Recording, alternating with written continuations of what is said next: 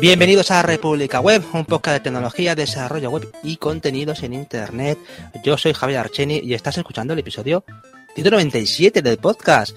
Y tengo aquí a dos mosqueteros, tengo al señor Andros Fenellosa. ¿Cómo estás, Andros? A dos guerreros, a dos espartanos, no mosqueteros. Dos pues yo, Exacto. Pues yo, estupendamente. Yo, ¿cuánto tiempo hacía que tú y yo no coincidíamos? Y es que todo pues ya hace tiempo, Andros, porque entre una cosa y otra eh, ya hemos tenido episodios especiales de que tú has hecho también de Python, estamos también con el tema de criptomonedas y ya tocaba, ya el último lo hiciste tú el de Supabase con, con Javier.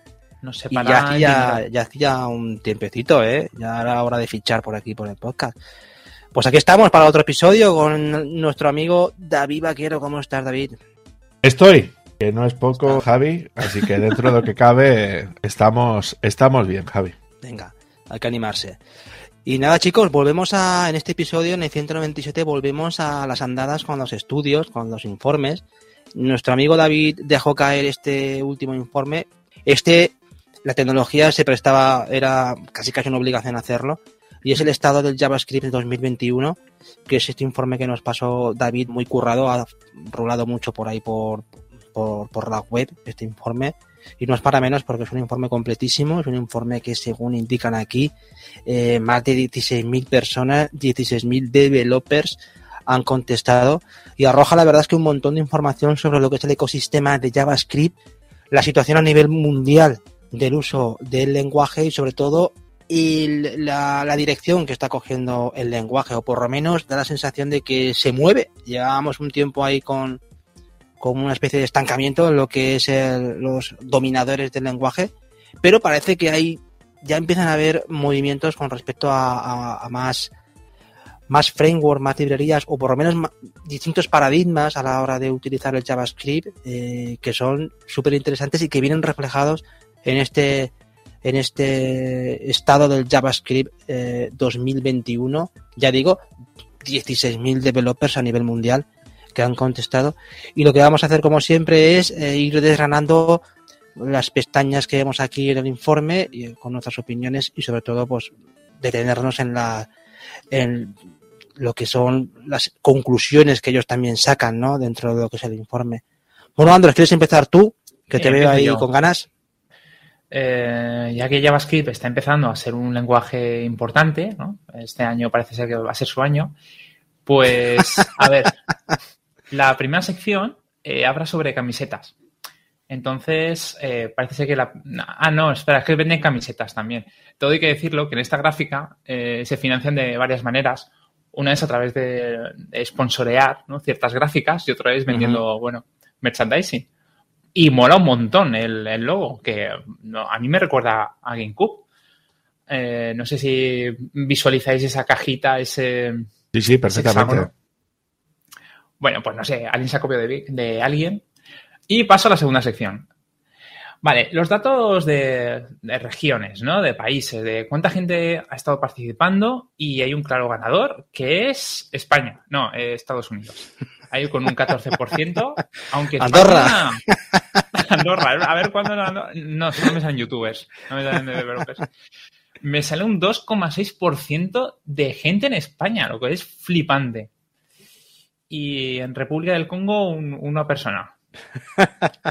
Todo hay que destacarlo. Rusia 4,5, China 1,2, Canadá 2,5 y luego Latinoamérica, en Brasil 2,1, México 1,2, etc, etc. O sea, está bastante repartido.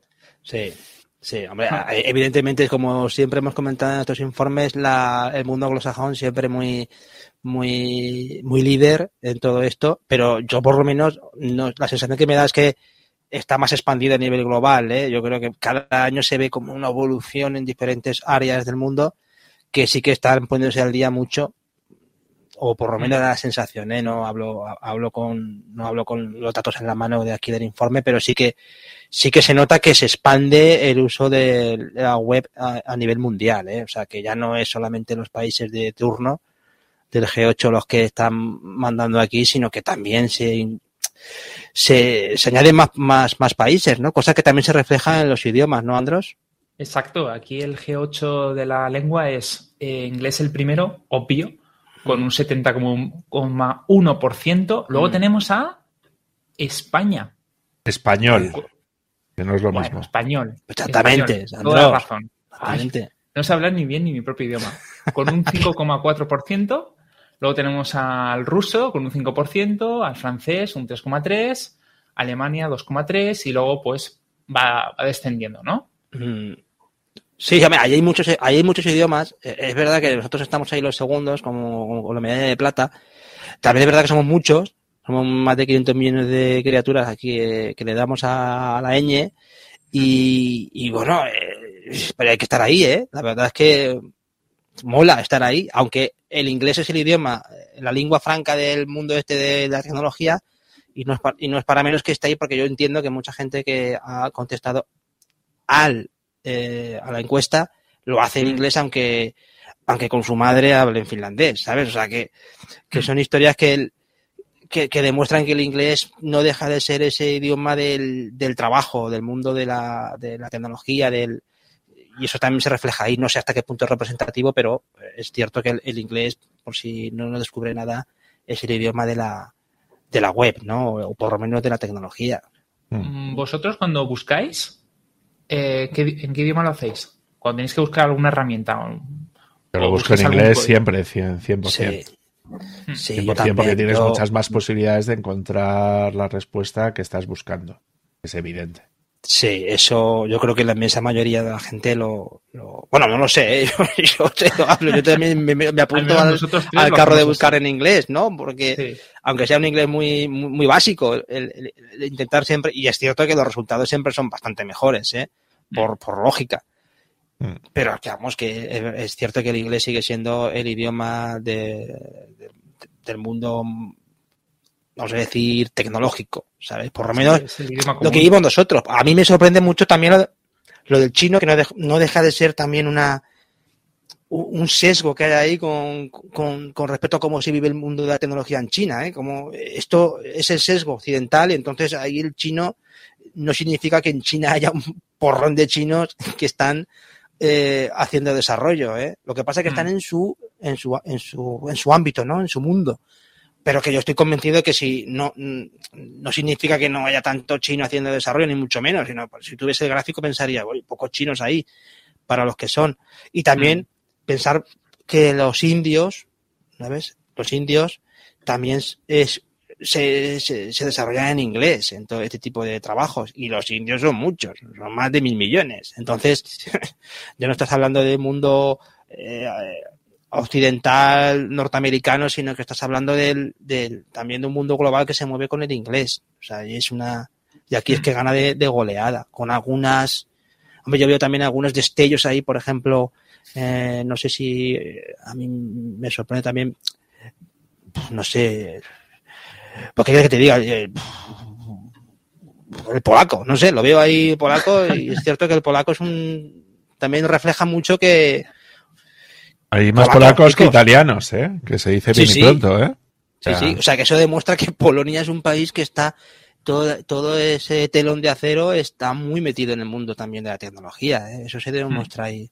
Y también lo que decía antes, eh, los polacos también contestan muchas veces en inglés. Yo, los, los poquitos que conozco, que conozco algunos, aparte de que lo- todos hablan varios idiomas, no sé cómo lo hacen, Mm. el, eh, sí que es cierto que el inglés lo tienen como, vamos, lo tienen Sí, como yo un también tengo esa idioma. experiencia de que todo el polaco que conozco sabe hablar inglés. Sí, sí, sí. Vamos.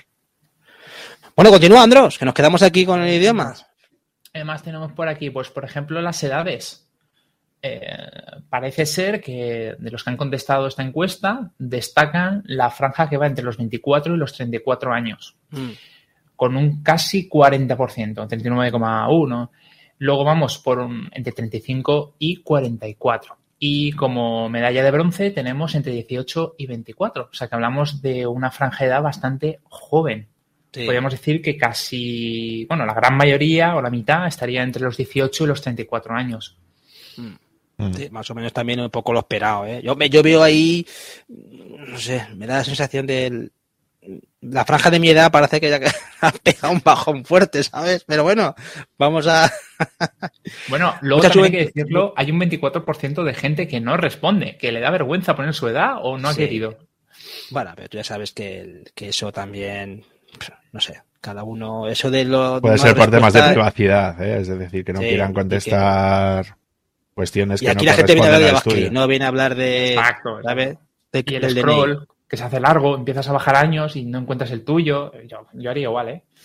Hombre, sí que me parece más interesante los años de experiencia, eso sí que aporta más, ¿eh? Pero más o menos ahí se, se termina de, de, de igualar, ¿no? ¿Cómo está el asunto? Me llama mucha atención porque eh, tenemos un 23% entre 5 y 10 años de experiencia, ¿no? Que lo que sería... Bueno, re bueno realmente también pone del estudio, ¿eh? Es decir, que puede ser que hayan sí. estudiado cuatro o cinco años de carrera y, sí. eso sí, y eso se incorporaría. O sea, que es un detalle que creo que es importante. Es decir, que si hay gente que tiene ahí entre 5 o 10 años de experiencia, puede ser que 3, 4 o 5 años hayan sido de los estudios. O sea, que a lo mejor... Hmm solamente llevan trabajando 5 o 6 años, por ejemplo, ¿no? Que aún así está muy bien, uh -huh. porque la gráfica que te dice que entre 2 a 5 años es un 20% es menor. Estamos diciendo que entonces hay gente o, o más próximos a ser seniors o a tener una, una, gran experiencia, dependencia a la hora de desarrollar, que estudiantes. Uh -huh. O al menos eso deja intuir, porque luego si seguimos bajando tenemos entre 1 y 2 años un 6% y gente que lleva menos de un año un 1,6. Y un 7% de más de 20 años, ¿eh? Hmm. Que no está nada mal, ¿eh? 20 años para un lengua que tiene 26, 25 años no está nada mal, ¿eh? Esos son los que mantienen el kernel de Linux y tal, ¿eh? Son una, una franja reducísima. No sé. Bueno, yo, yo empecé en esto en el 97. O sea, yo podría estar en esa franja perfectamente. O sea, tú eres del 7%. Pero JavaScript, de JavaScript, no, dice en este campo, no se refiere única y exclusivamente no, no, en, JavaScript. En, en, este campo hace referencia a JavaScript, ¿no? Yo contestaría sobre JavaScript. No, no, no, a ver, aquí lo que te dice es cuánto tiempo has estado trabajando o estudiando en este campo. En años. A ver, si has estado no, pero... estudiando, supongo vale, yo que vale, contará vale. también la base de lo que estás estudiando. Eh, pues ese, entonces la, la, yo hubiese dado la respuesta incorrecta. Porque yo, yo, si hago un, un, informe de JavaScript, hablo de JavaScript, no hablo Estoy de, con Javi, ¿eh? Yo también lo hubiera dicho, esto es JavaScript por y duro. Uh -huh. Pero vamos, en fin, da igual, vamos a continuar, va. Vamos, que hubo un 7% de gentes, desde el punto de vista de Javier y yo, que vio nacer eh, JavaScript.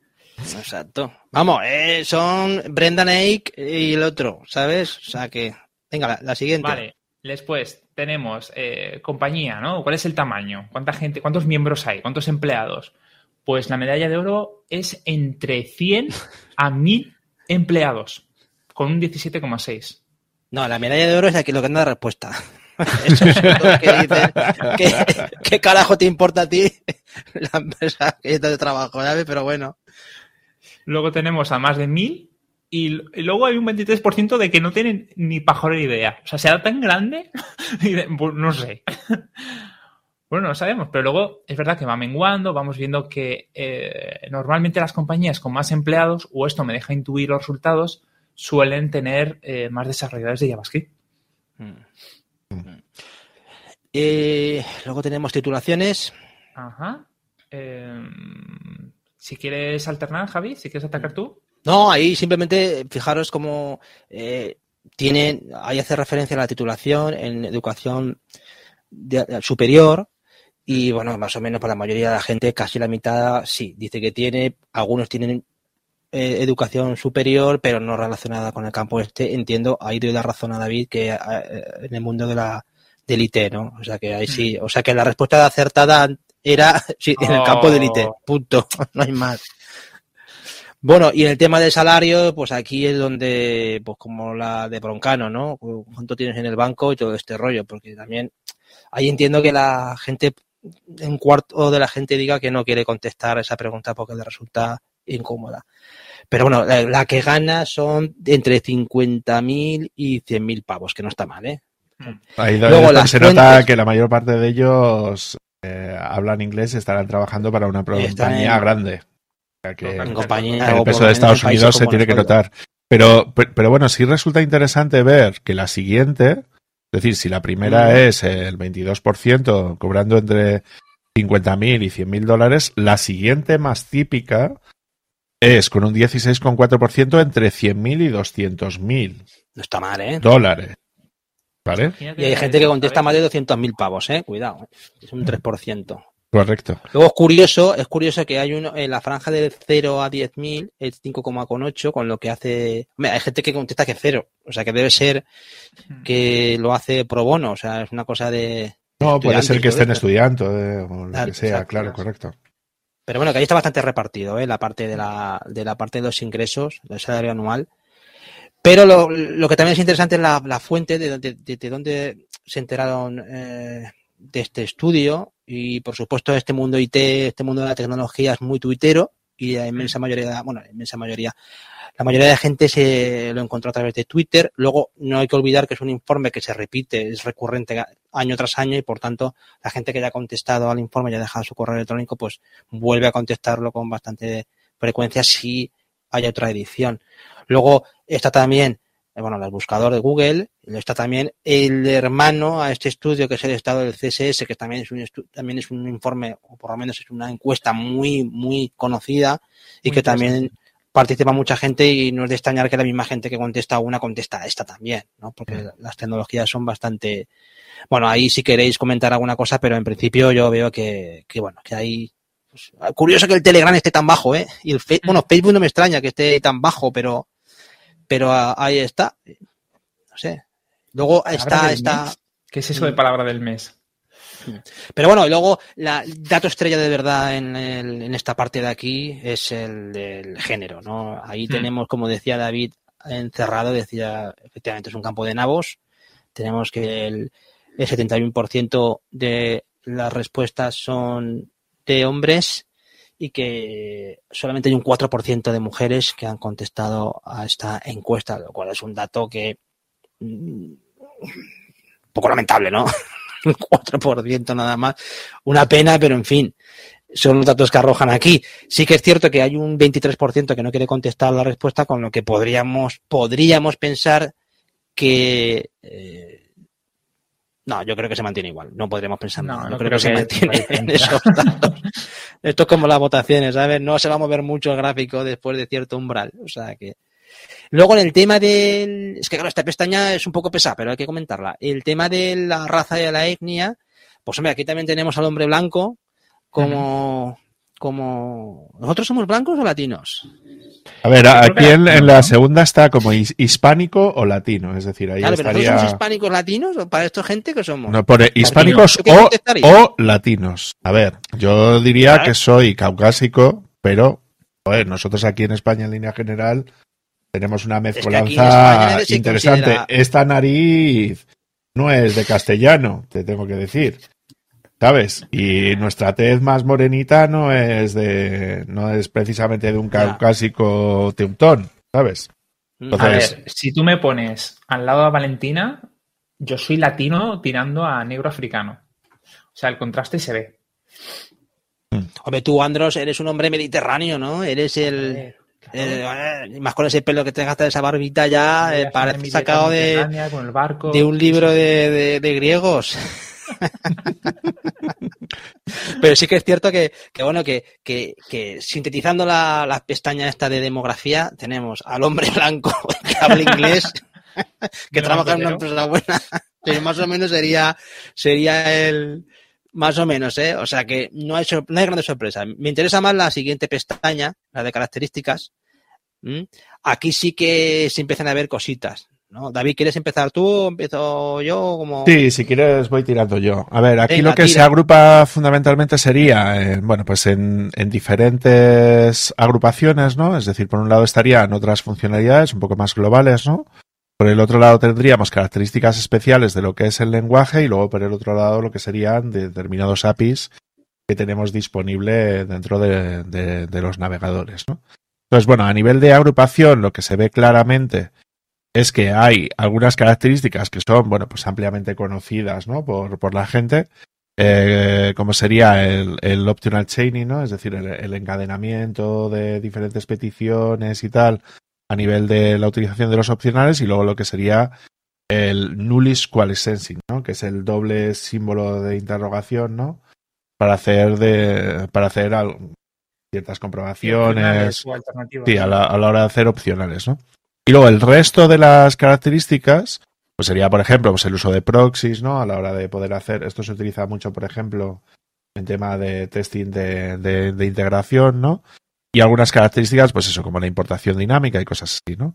O sea que en ese sentido se podría decir, bueno, pues que de todas las características principales del lenguaje, eso, eh, pues eso, la, lo de la coalescencia de los null, el optional chaining y la importación dinámica es como lo más conocido, ¿no? Por decirlo de alguna manera. Y luego de lo que serían los APIs correspondientes a JavaScript dentro del navegador, pues bueno, aquí tendríamos pues el tema de WebSocket, que todos sabemos que a Andros le gusta mucho el, el tema correspondiente de WebSocket, donde aquí donde prácticamente el 70% de la gente utilizaría eh, lo que es este, este, este API. Luego, uno de los más principales sería la parte del Shadow DOM, ¿no? Donde principalmente pues eso, la mayor parte de nosotros, de los que utilizamos framework de frontend, ¿no? Pues Angular, React, Vue, están basados en esta determinada tecnología. Evidentemente, el uso del API de geolocalización también estaría dentro de los más utilizados, los custos eh, Element también, casi un 49% de la gente que está ahí, ¿no? Los service workers, ¿no? son la manera, ¿no? De poder gestionar hilos, ¿no? Eh, dentro dentro de, de JavaScript enfocado sobre todo a todo el tema que tenga que ver con notificaciones push, todo este tipo de cosas, que mucha gente que, que lo utiliza y, bueno, pues utilidad de páginas y tal. Pero bueno, eso sería más o menos lo principal. Y luego, de las tecnologías más punteras, ¿no? Dentro del apartado dentro de web, que sería eh, lo que serían las, las aplicaciones web progresivas, ¿no? Muy apoyadas sobre todo por Google y tal, y el WebAssembly, ¿no? Que sería la codificación de extensiones de navegador estándar, por decirlo de alguna manera. Pues mm, aquí quien se lleva el gato al agua a nivel de conocimiento y de uso sería principalmente las, aplicaciones web progresivas o las PWAs, ¿no? Con un 64,4%, sin embargo, WebAssembly eh, solamente es utilizado por el 17,7% de, pues, de la gente, ¿no? O sea que en ese sentido creo, creo que está bastante bien, ¿no? Luego, a nivel de cosas que me resultan más interesantes, pues eso sería más o menos, más o menos lo principal, ¿no? A nivel de utilización y cosas más o menos de ese estilo, ¿no? Em, luego por ahí, por otro lado, bueno, pues tenéis, ¿no? De, la, de todas las eh, funcionalidades que están mencionadas, ¿no? De las features, pues eso, la mayor parte de la gente, sería entre un 70 y 80% conoce, bueno, e, estaría en conocimiento del 70-80% de estas características, eh, un 14,6% entre un 80 y un 90, pero solamente un 8,7% tiene un conocimiento previo de estas, de estas tecnologías a nivel de conocimiento, ya no de uso, ¿no? A la hora de hacer todo este tipo de temas. Entonces, ¿qué es lo que significa? Bueno, la mayor parte de las características sí lo conoce gran parte de la gente, pero luego ya llega un punto donde, claro, llegamos a tal nivel de especialización que es posible que haya, pues eso, hasta un 10, un 20% de las características que o la gente no usa o no conoce o, o, cosas de ese estilo, que es típico, ¿no? Porque, joder, JavaScript ha crecido un montón a lo largo de los últimos años y es una barbaridad la, la de nuevas características. Es decir, puede ser que te suena o puede ser que, que tú hayas visto todo ese tipo de cosas, pero no lo hayas usado o que ni te suene siquiera. Hmm. De la utilización de esas características de los lenguajes, ¿no? Pues ahí ya dependeríamos mucho de, pues eso, de las características. Pero bueno, como la mayor parte de la gente que se supone que ha respondido a esta encuesta son gente que normalmente suele trabajar con este tipo de con este tipo de tecnología y más con un sueldo más o menos decente, pues, pues se sobreentiende que más o menos surge eso también, ¿no? Es decir, que gente que está bastante bien preparada en línea general y que cobra un buen sueldo, pues es lógico que tenga un conocimiento profundo de la tecnología que está utilizando en base todos los días, ¿no? Que es lo más habitual. ¿Vale? Eh, ¿Queréis que pasemos ya al apartado de las libraries, las bibliotecas? Por ejemplo. Bueno, bueno, es cierto que, a ver, eh, por simplemente por mencionarlo, eh, es cierto que, bueno, que si te detienes a ver lo que son las características del lenguaje, que merece la mm. pena echarle un vistazo cada uno por su cuenta, por supuesto, porque es lo que tú comentas. A mí sí que me gusta este, dentro del informe esas perlitas que van dejando de las elecciones que hacen algunas de las personas que aparecen ahí destacadas, ¿no? Como las elecciones que dejan así de, por ejemplo, en apartado de, lenguaje, hay uno que pone, pues, Spellkit, ¿no? Y pone el, motivo por el que es su, eh, su, su selección del año. O sea, me parece también muy interesante ese tipo de, de perlitas que van dejando porque yo estoy bastante de acuerdo, ¿no? El, lenguaje avanza muy rápido. No rápido en la parte de estándar, porque eso ya sabemos que el estándar va bastante, es bastante, eh, ¿cómo diría? Bastante conservador a la hora de aplicar luego los diferentes, las diferentes propuestas, ¿no? Las diferentes fases que hay para que eso sea ya un estándar. Pero, pero esto sí que, sí que es cierto que ese gráfico que salía antes demuestra que, lo poquito que sabe uno de JavaScript en el fondo. Es que es un lenguaje que, que si de verdad quieres sacarle jugo, tienes que estudiártelo mucho, ¿eh? tienes que apretarle mucho, porque es, vamos, súper, súper complejo. Claro, pero es que fíjate, Javi, que hay algunas cositas que, que, sí, que hay gente que usa ciertas cosas, pero hay otras que tienen un uso, pues, más bien marginal, ¿no? Bastante pequeñito. Mm. ¿Sabes? Por ejemplo, Bitin solamente lo utiliza un 20% de la gente. Y es un mm. tipo base que aparece dentro de JavaScript. O sea que tampoco. Eso significa que hay un 80% de la gente que no usa eso. O sea que tampoco mm. Eh, tenemos que basarnos más o menos en eso, ¿no? A la hora de hacer. Por ejemplo, el tema de las promesas hay un, 60, un 40% de gente que lo usa, hay un 60% que no. Y es raro la gente que no está utilizando, pues eso, las, las promesas para, para poder gestionar, que estamos hablando de más de la mitad de la gente que no utiliza esa determinada característica, ¿no? Justamente ahora que, las, que hay que gestionar muy bien las promesas, o digamos que si de verdad quieres hacer muchas peticiones seguidas, tienes que tener cierto dinamismo ¿no? de, utilizarlas bien. Yo tengo que reconocer que me estoy poniendo al día ahora con el tema, pero quiero añadir a vuestro discurso que hay muchas APIs que no son compatibles aún. Por ejemplo, el File System Access API. Eh, si te pones a ver en KNUs, eh, no funciona en casi ningún sitio. Y Safari ya ha dicho que pasa del tema. Ahí está. O si te vas, por ejemplo, al de Shadow mm, más de lo mismo. O yo qué sé. O el Web Speed API. Eh, no funciona bien en móvil. Entonces, mm. bueno, eh, también es verdad que hay mucha intención de, innovar, pero la realidad es que hay unos pasos que seguir. O digamos que el estándar llega poquito a poquito a los navegadores. Aún no tenemos fijaros mientras ha pasado tiempo, eh, la posibilidad de hacer un suavizado en, del scroll. Cuando tú haces clic ¿no? en un enlace, en un ancla que te lleve arriba, mm, mm. no es compatible aún con Safari. Sí, sí, el scroll, el scroll view. Exacto. Mm. Sí, sí, sí, efectivamente, tienes que utilizar el polyfills, eso también lo tengo yo en una entradita del blog, y es cierto que hay librerías que son estos polyfills que te ayudan a hacerlo, pero que te llaman la atención, y, eso está bien traído, ¿eh? Como como al final depende de los navegadores y de la de, que sea un estándar completamente absorbido por los navegadores más mm. comunes. Y eso es lo que a mí eh, con yo esto desde fuera lo veo y al final lo que entiendo que al final JavaScript es un es un lenguaje fundamentalmente de frameworks entonces y, de librerías entonces el cuando se detienen a este tipo de, de estas APIs estos estas nuevas eh, funcionalidades del lenguaje yo detecto eso, detecto que se queda en una capa bastante alta de, de, usuarios, ¿no? Usuarios que ya están en un nivel del lenguaje muy profundo o por lo menos para aplicar diferentes soluciones o, o, mejorar cosas del navegador, pero muy alejado de lo que es el, el, día a día de los que están haciendo cosas, desarrollos en la, en la web, ¿no? Lo veo como, como que esto es muy de especificación, es una cosa siempre de muy, no no voy a decir académica, pero sí muy técnica, Hmm. y que la y que la inmensa mayoría de la gente que se mete a estas cosas se mete vía las librerías, ¿no? Que son las que marcan las que marcan los tiempos y las que todo el mundo está pendiente de verdad de lo que lo que meten o que dejan de meter. Hmm. Claro. Sí, estoy muy de acuerdo con, con, Javier. O sea, si ahora mismo yo tengo que implementar el API de base de datos, ¿no? El, no, sé cómo se llama, el InnoDB o cómo se llame. Eh, tú te pones a ver la documentación y vamos, es infumable. Y, te metes en el API de, audio, ya ves audio, ¿eh? También, eso no hay quien lo mastique.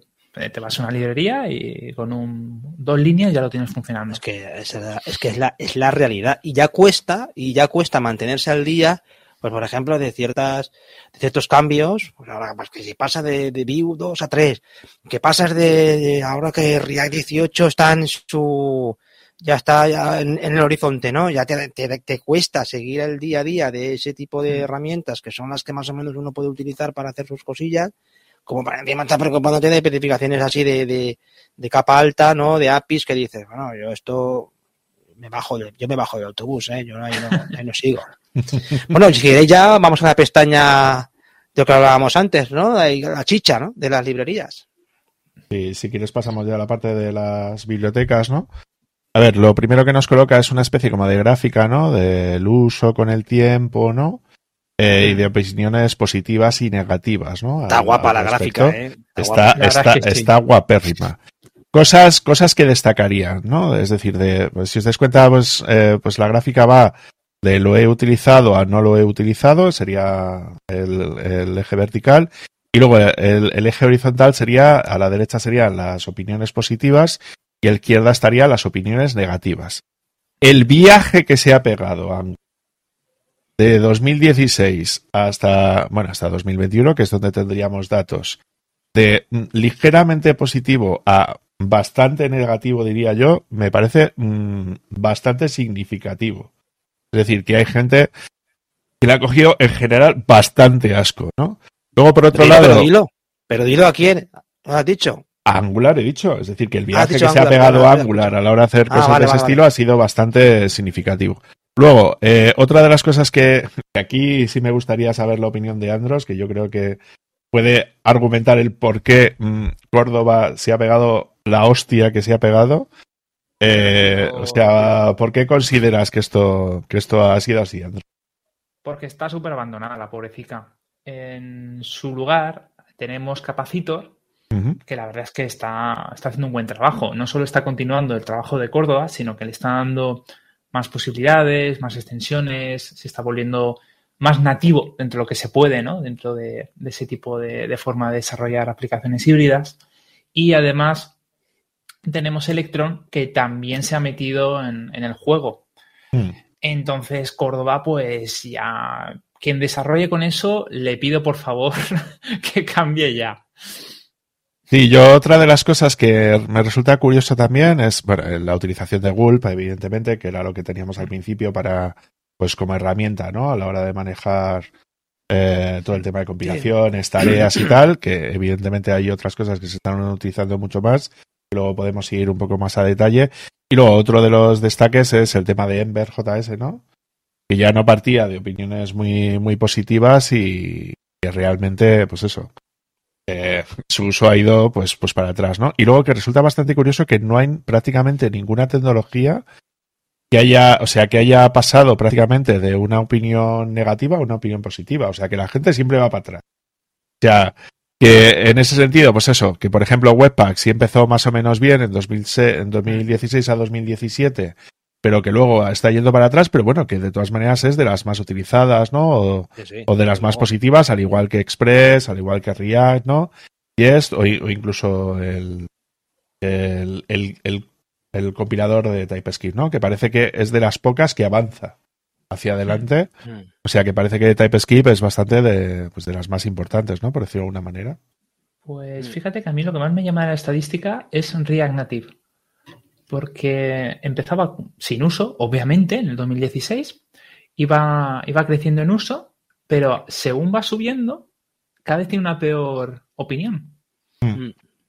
Sí, eso si queréis lo podemos ir viendo ya un poco más a detalle en cada uno de los apartados, que yo creo que es la parte que puede resultar más interesante, ¿no? Porque luego ya a partir de aquí ya estaría esto ya, ya me suena como el rollo de los youtubers, ¿no? O sea, tenemos una tier list, ¿no? De, de los frameworks, tecnologías, herramientas de testing y tal, que yo creo que nos puede actuar un poco de resumen, si os parece, de las diferentes tecnologías y, qué es lo que se colocan. ¿no? Entonces, bueno, pues como siempre, tenemos el tier S, que sería el tier OC, ¿no? Es decir, el, el, la polla, ¿no? Luego tendríamos el tier A, que son las cosas que están muy bien hechas, ¿vale? Pero no son lo mejor de lo mejor. Luego tendríamos el tier B, que son lo de meh, meh Está, pero no, pero no mola tanto. Y luego el tier C, que sería la purria, ¿no? Que decíamos aquí de que, que, esta, que esta Córdoba Entonces, bueno, pues más o menos aquellos que tendrían un nivel de aprobación por encima del 90 serían tier S, los que están por encima del 80 serían tier A, lo que está por encima del 60 sería tier B y lo que está por debajo del 60 es, es lo que sería eh, el, el, tier C, ¿no? Entonces, a mí me resulta curioso que sería, bueno, pues Córdoba es el que se lleva la palma de ser el peor de todos, ¿no? Que sería este 26%, Pulp, que ya lo hemos mencionado, Angular con un 45%, que está bastante malito el pobre. Gatsby, que es uno de los frameworks de estos, ¿no? De, de manejo de, de, sitios estáticos, ¿no? Generadores de sitios estáticos. Y luego, por el otro lado, sea Ionic, tiene solamente un 54%, que no está mal, ¿eh? La, la mitad mm. de la mm. gente está un poco más a favor. Y luego Jasmine, que estaría con un 57, ¿no? Pero vamos a ir haciéndolo, si os parece, como por, como por frameworks, ¿no? A la hora de, de colocar. Vale. Entonces, de los frameworks de frontend, eh, el framework que se lleva la, la, nota máxima, con un 89%, casi rozando el 90%, sería Svelte. Hmm. ¿Vosotros opináis que esto, ¿sabes? Eh, a nivel de satisfacción, que es lo que estamos viendo aquí, ¿no? Es decir, que la gente que usa Svelte, o que lo conoce o que lo haya utilizado, esté en un 89% satisfecha con el framework. ¿Qué, ¿Qué os parece esto? Andros, no tengo experiencia eh, en este framework, pero lo que sí te puedo decir es que esto también está muy relacionado con, con su uso profesional, porque me, tengo la impresión de que se utiliza mucho a un nivel de para jugar, ¿no? Para uh -huh. hacer pet projects. Pero cuando tú te tienes que enfrentar día a día a problemas reales donde tienes que exprimir hasta la última gota, ahí es donde ves las debilidades y a lo mejor por eso te tiene tan buena opinión. Claro. Hombre, yo, yo lo veo consecuente por, por el ratio de, por lo que comentaba Andros, de usuario satisfacción. Y es una, eso yo lo veo también con, con el gestor este de, bueno, con el generador estático este del Eventi, que también tiene ese, ese ratio tan bueno. Es decir, no tiene una base de usuarios enorme, pero la gente que lo usa está súper contenta, súper satisfecha con él. Uh -huh. Y Svelte lo, lo encuentro lo mismo, y que tanto el framework de Svelte como Svelte Kit, que también lo, hablaba, lo comentaban por ahí como una de esas elecciones de 2021, pues han experimentado, están experimentando un crecimiento bastante, bastante sólido. Y, y ahora fíjate que está con el Rick Harris le ha fichado eh, para, para que impulse el, el proyecto desde Vercel, ¿no? Con, con, el respaldo también del económico, que es una tendencia que por otra parte también estamos viendo en otros, en otros, en otros frameworks, ¿no? Que las, ciertas empresas sponsorizan de manera, monopolizan el, la, la, sponsorización de esos proyectos y los acogen, como pasa con, bueno, está ahí Svelte, pero tampoco hay que olvidarse que el number one en ese aspecto sería Next, que sería el, el que, a ver. Pero Next es, es backend, no es frontend. Es decir, no, Next, Next, Next, te permite hacer, claro, pero, pero Next te soluciona utilizar React y, y, y, poder hacer cualquier aplicación estática o dinámica, pues es muy flexible, pero que yo creo que ahora mismo es, yo de todos los que veo ahí, es la, en el estudio para mí destaca muchísimo, ¿no? Y es mm. una de las herramientas que ahora mismo está comiéndose el mundo de, de JavaScript. Es, una, uh -huh. es, un crecimiento espectacular. Yo lo de Spell, por volver un poco a lo de Spell, lo que sí que veo es que es la típica eh, eh, tecnología que va creciendo de manera sostenida con unos cimientos muy buenos, ¿sabes? Que no le, no le encuentro, yo encuentro que la usa mucho menos gente, pero lo repito, pero tiene una satisfacción muy alta porque yo creo que se hacen a su esquema de trabajo, se, como que el, eh, que, cuadra mu mucho con la forma de trabajar que tú tienes y por tanto, oye, pues mira, yo sé que hay otras cosas como React o como Vue, pero yo estoy muy contento con esto, aunque no sé yo a nivel profesional luego el impacto que tiene eso en, en el uso, ¿no? No, no, no lo desconozco. Luego, si queréis, podemos buscarlo, porque os lo he comentado luego. Intentamos ver de estas tecnologías cuánta demanda de mm. empleo tenemos en nuestro país sí. y yo creo que puede resultar interesante. Entonces, yo lo que destacaría. Sí que cierto, pero, dime, pero, pero, por, por, por, terminar con esto, sí que, sí que, eh, insisto, yo sí que veo que Svelte como que tuvo una entrada muy, muy buena, muy, muy buena recepción. Parece que no, no continuó con esa super recepción, pero yo sí que veo que ahora con, con la entrada de este hombre de Gary Harris en el, en el Vercel vuelve a tener un impulso tremendo, ¿eh? O sea, yo por lo menos vuelve a sonar mucho esta tecnología. Claro. Luego, yo lo que destacaría es que, bueno, Vue, que también tiene de las bases ¿no? principales, que luego lo, veremos un poco más en detalle, eh, que tenga un alto nivel de satisfacción. Y lo que me sorprende es que React tenga tan, tanto nivel de, satisfacción con el uso que se le da. Es decir, que la gente en general está muy contenta utilizando React. Eh, y eso a mí me sorprende especialmente, ¿eh? es decir, a la hora de hacer temas de ese estilo. Pasamos, si queréis, a los frameworks de backend, ¿no? Donde aquí lo que destacaría en el tier S sería Nest.js, que pongo yo que sería aparte por lo que, por lo que ha comentado Javi. Yo quiero destacar, eh, bueno, que el, uso de Express, evidentemente, está muy por encima de, todo lo demás y el nivel de, satisfacción, lo que utiliza gran parte de la gente. Yo aquí mm. tengo que abogar por el tema de, Nest, de Nido, Nido JS, que son los de los gatitos, ¿no? Sí me ha mm. sorprendido verlo tan alto. Es decir, que aunque a nivel de utilización no está tan arriba, pero a mí sí me, sí me congratula eh, el, verlo tan arriba. Y luego, bueno, pues que también en el tier A tendríamos a Nuxt eh, JS también, que sería nuestro backend. Y luego, bueno, pues más por detrás, pues tendríamos Gatsby y Strapi, ¿no? Que por cierto, a mí sí que me sorprende mucho la posición. Me sorprende en el sentido de que, ostras, que qué, golpes ha dado, ¿no? Gasby en, en esta en esta encuesta. Me parece que la han puesto bastante mal. Hombre, es un 51 de satisfacción, ¿eh? Que no está mal que bajísimo.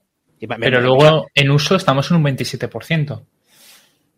Pero que pensar que un framework de, para, para generar sitios estáticos con React, que es una cosa relativamente, vamos a decir, moderna, novedosa, llevan tiempo, pero oye, es una herramienta que mucha gente está todavía descubriendo. Sí, pero que, puede ser, Javi, que a lo mejor eh, no la vean evolucionar lo suficientemente bien.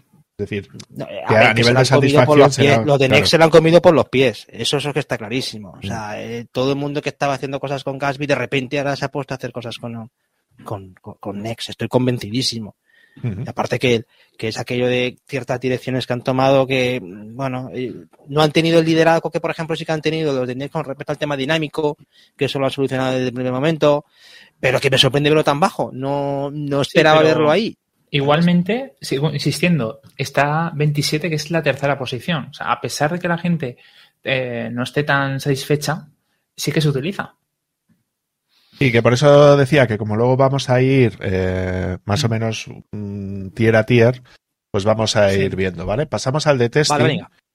donde aquí, pues eso, lo que tenemos es fundamentalmente, pues eso, mucha, bueno, vamos por abajo, ¿no? Jasmine sería un 57, la gente no está como muy contenta.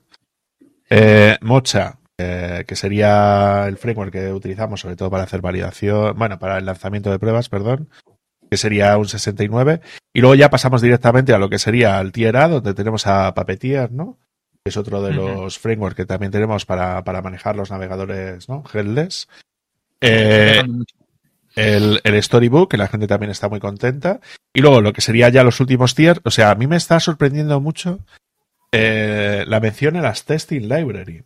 Son estos frameworks que tienen pues distintos frameworks de integración, pues eso, con Angular, con React y, con Vue, ¿no? Por mencionar los principales, que está pegando bastante tirón y que tiene la máxima nota con un 96% dentro de las herramientas de testing. A mí me sorprende un montón. A mí me sorprende un montón. Y luego la mm. gente parece que está bastante contenta. Eh, aquí le tendré que dar la razón a Andros con el tema de Cypress.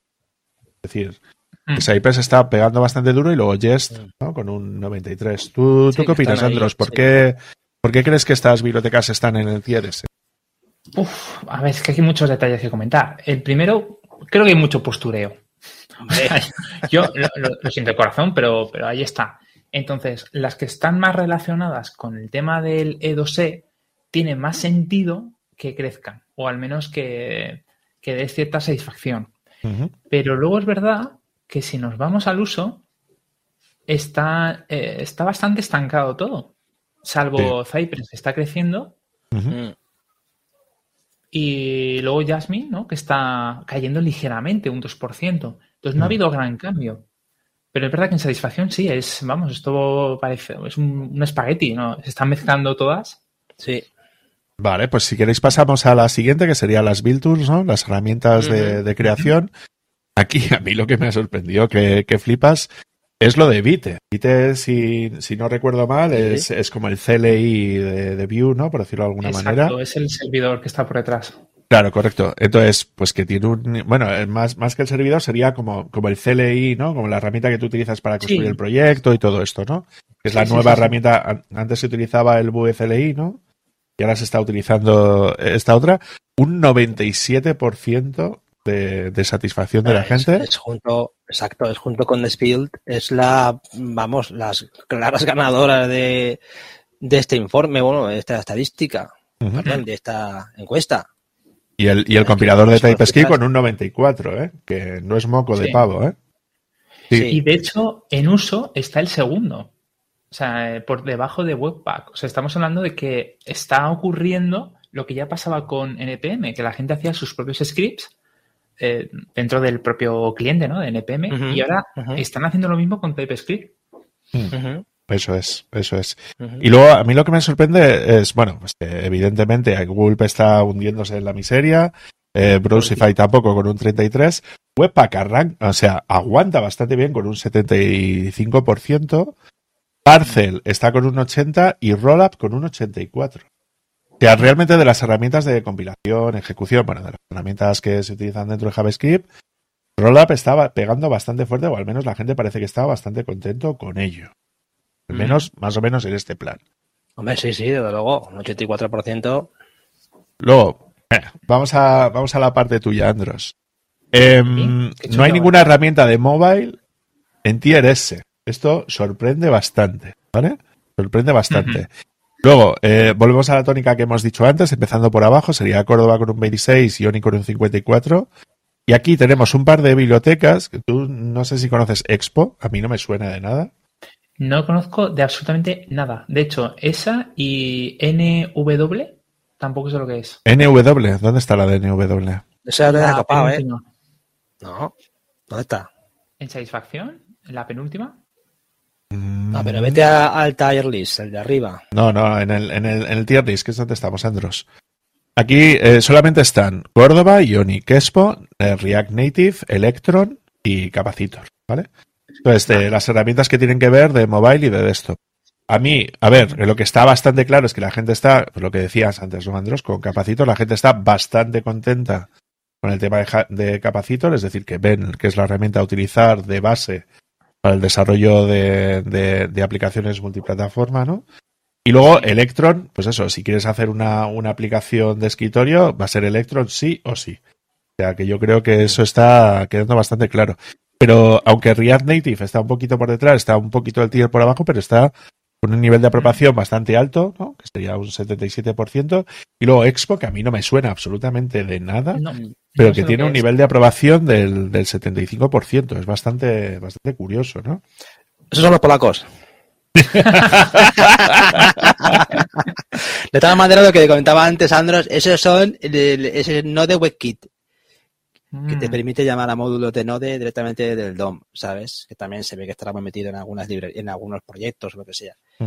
A ver, mm, yo creo que eh, ahora mismo estamos viviendo una explosión en escritorio, ¿vale? Un poco haciendo un paréntesis antes de Sí, volver sí. a hablar. Porque es verdad que están mejorando muchísimo las herramientas para hacer aplicaciones con KDE, con, con GTK y todo esto. O sea, está habiendo un resurgimiento, pero a la vez hay mucha herencia de Electron y todo el mundo quiere pues una apariencia muy Sí. cercana a web. Entonces está ahora mismo esa rivalidad, ¿no? Todo el mundo quiere Spotify, está claro. Sí, sí, todo el mundo quiere Spotify y, y, por qué no decirlo, es más sencillo eh, diseñar utilizando tecnología web, me refiero a la hora de interfaz, que utilizar herramientas nativas. Entonces, ¿qué está pasando? Pues que en móvil se está reproduciendo lo mismo. Si podemos intentar hacer una PWA para no pasar por las tiendas, Ya. firmamos. Si no podemos, intentamos hacer una híbrida. Que no podemos hacer una híbrida, tal vez podamos hacer un backend que se muestre de forma ahí incrustada y que no se puede todo eso, pues ya tiraríamos por herramientas que no molan del todo, pero que es verdad que dan muy buenos resultados, como React Native o como puede ser Flutter, que está, vamos, en boca de todo el mundo, está muy de moda. Entonces yo creo que más o menos gira por ahí, a no ser que tengan que ser una empresa muy grande y tengan que hacer cosas muy nativas, ¿no? Entonces ya tiraría directamente a, a lenguajes nativos. Mm. Eso explicaría más o menos por qué estamos viendo estos resultados, o al menos a mí me da esa impresión. Hmm. Vale, pues si queréis pasamos a la siguiente parte, que sería las herramientas de, pues eso, para las, herramientas de manejo de, repo. Me parece que NPM está aguantando bastante bien el, avance que está teniendo Yarn, ¿no? Y simplemente tendríamos Lerna por ahí atrás, ¿no? Para la, para la gestión de esas dependencias, repositorios, documentación, todo ese tipo de cosas, ¿no? Y vosotros, hombre, supongo yo que gran parte del 80% ese de YAR vendrá de la gente que esté utilizando React a la hora de usar ese tipo de cosas, ¿verdad? Sí, hay mucha herencia de mucho proyecto antiguo, porque es verdad que ya hubo un momento en que sí, se empezó a utilizar más que NPM, entonces habrá mucho proyecto por ahí. Hmm. aparte que es un proyecto de Facebook y lo que dice David, que eso todo el mundo que está en ese ámbito de React, pues entra por ahí. claro. Vale, luego lo que tendríamos es, bueno, este, este, estos cuadrantes, ¿no? A nivel de satisfacción por número de usuarios. Y aquí el primero de todos sería Webpack, es decir, dependiendo del número de usuarios, o si, si tenemos en cuenta ese número de, usuarios, claro, aquí estaría la parte fundamental. Es decir, que Webpack para el número de usuarios que tiene, eh. claro. Hmm. Que, que yo creo que es el tema más importante. El siguiente sería React, el siguiente sería Express, el siguiente, el, bueno, el, compilador de TypeScript, siguiente Jest, y ya por último estaría Gulp, pero claro, mucho menos utilizado de, tener ese tipo de cosas, y evidentemente esto ya no, aunque hay muchos usuarios que utilizan Gulp, pero no le gusta. ¿Vale? Pero los cinco que se destacan sería eso, Jest, el compilador de TypeScript, Express, React y, y, Webpack, ¿no? A la hora de utilizar cosas de ese estilo. Creo, creo que es súper importante, ¿no? Luego, por otro lado, bueno, pues tenemos bueno, la cardinalidad y tal, que esto no me aporta nada, pero vamos a ir un poco más a detalle, si os parece, al tema correspondiente de los framework, framework de frontend. Respecto a nivel de satisfacción y utilidad, que yo creo que esta sería la, parte más interesante, ¿no? Pues bueno, a nivel de satisfacción, el más alto de todos es Solid. A mí, repito, no me suena de nada. ¿Vosotros os suena? Sí, a ver, está, es que es lo que estábamos hablando antes, que también es, es esta tecnología que, que de repente está cogiendo una fuerza tremenda y parece que está recogiendo... Ve, ahora lo que pasa es que como hay esa tendencia hacia que esto ya se convierta todo en full stack, ¿sabes? Es esa familia de, soluciones que van buscando eso, ¿no? Y es mm. lo aquello también, ahora veremos estas herramientas nuevas que están surgiendo, porque también es cierto que mirando lo que es el todo este estos resultados, ves mucha juventud en las herramientas, ¿eh? Mm. Es que, ostras, de repente ves que, ¿cuántos años tiene esto? No, no, es que esto nació en el 2020. ¿Cómo? ¿Sabes? Y de repente mm. está allá arriba. O sea que, que yo noto que hay una especie de, vuelve a haber una especie de, no de explosión, pero sí que es cierto que empiezan a haber un montón de cosas nuevas que hay que estar al día, ¿eh? Porque están surgiendo, mm. están surgiendo con bastante fuerza, ¿eh? Sí, esto refleja más o menos lo mismo que he visto antes. Si queréis, pasamos al apartado de uso, que yo creo que es el apartado más interesante. Entonces, sí podríamos decir que el framework más utilizado es React, el siguiente es Angular, el siguiente es Vue y el siguiente ya es Svelte. ¿Vale? Igualmente, si os fijáis, perdón que te interrumpa, David, lo, más importante del uso es lo sostenible que son, lo poco evolucionado en el tiempo. Mm. Sí, y, lo que sí suele pasar es que a nivel de satisfacción las herramientas más antiguas cada vez tienen menor nivel de satisfacción, o esa es la tendencia. Sin embargo, de, pues de uso son bastante más estables, ¿no? Es decir, si Angular, por ejemplo, tenía un uso del, del 20% eh, en 2016, ahora ha subido hasta un 54 y tuvo un máximo de, de 58.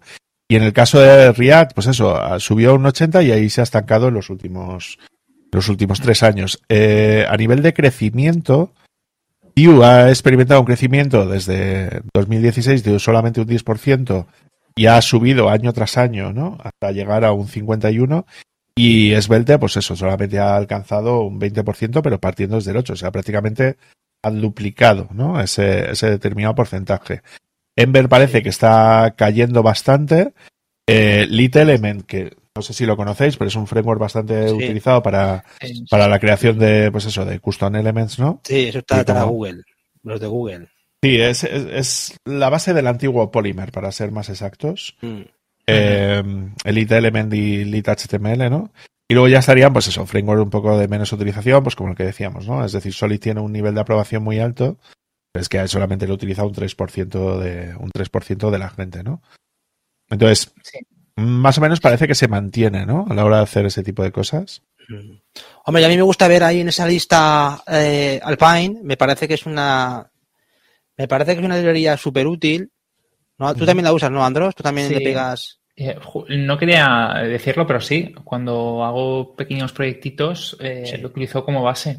Sí, sí, a mí me soluciona un montón de historias y aparte es súper recomendable. Y también que esté ahí, en esa posición, también ayuda a, ayuda a entender sobre todo que eh, muchas veces en el JavaScript eh, es tiene que ser muy limitado dentro de lo que son ciertos proyectos web. Está claro que para ciertos proyectos es fundamental tirar de algún, alguna librería de frontend así más potente, o si quieres hacer un spam, una historia de estas, pero sí que es cierto que para el, el, Alpine me parece que es una, o Alpine me parece una, a mí, a mí me encanta. Es decir, yo es que ya. Estoy contigo. Y además no, no, deja de crecer, no paran de meterle cositas. Sí, sí. Para mí es una alternativa a Vue. O sea, es cuando no lo gasto, mm. vale, meto esto y ya está, funciona. Sí. Me olvido. Sí, y incluso he visto también proyectos similares.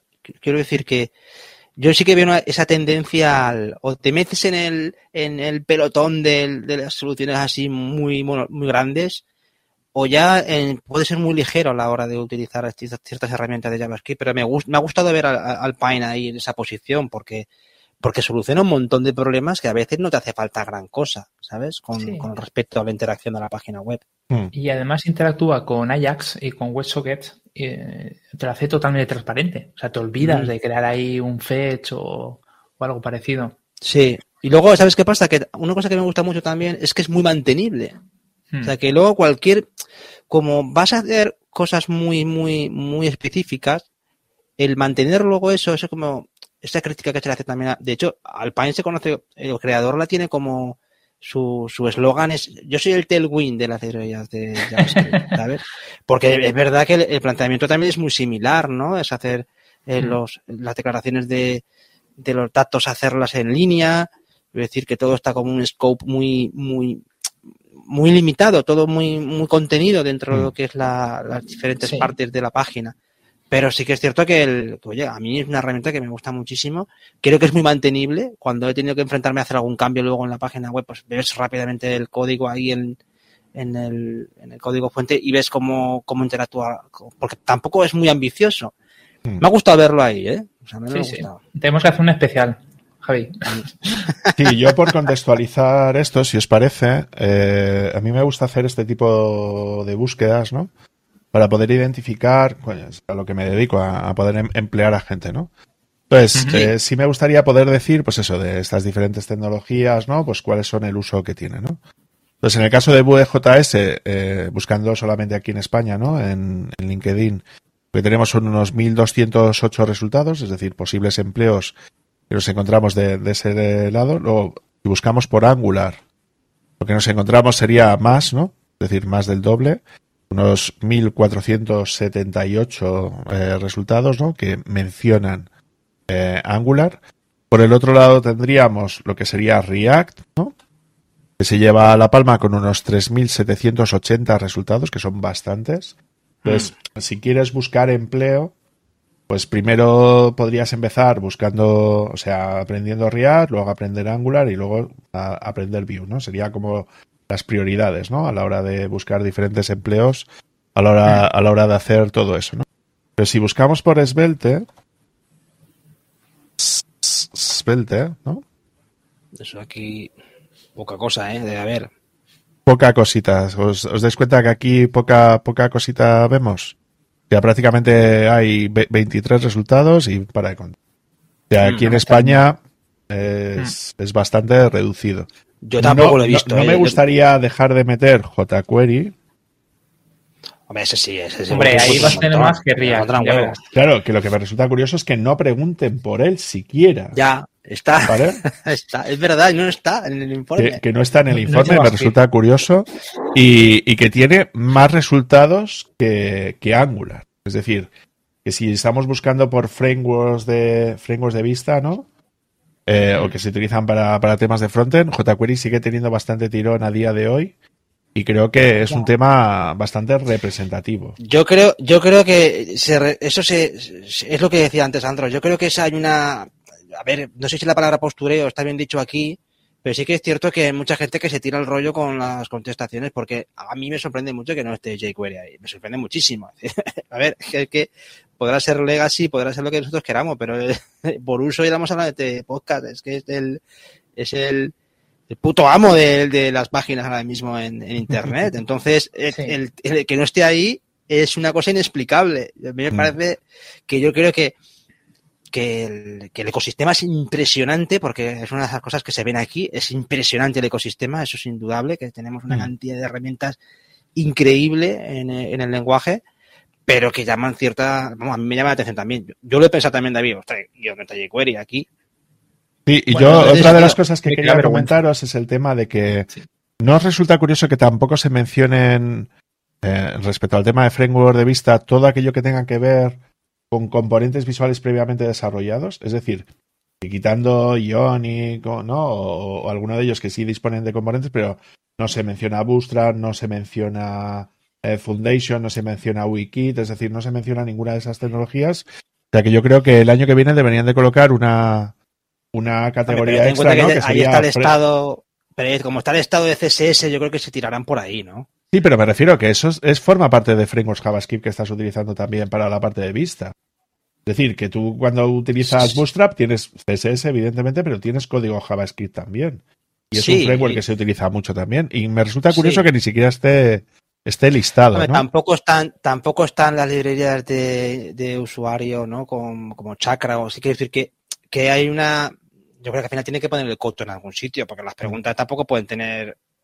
No, pero que es una, categoría más, ¿no? Es a lo que me refiero. Sí, pero como tienes la. Yo creo que mi explicación es esa: tienes el estado del CSS, que ahí puedes estirar más la, la parte de, de, de interfaz de usuario, ¿sabes? O, y, ¿sabes? Como. No sé, a mí me. Eh, pero bueno, que sí, que podría cuadrar perfectamente, sobre todo porque porque cada vez hacen más cosas esas librerías, es cierto, cada vez hacen más cosas.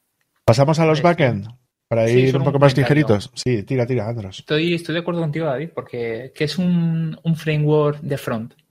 Eh, tiene que incluir sí o sí HTML y CSS, ¿no? Bootstrap es el, claro ejemplo.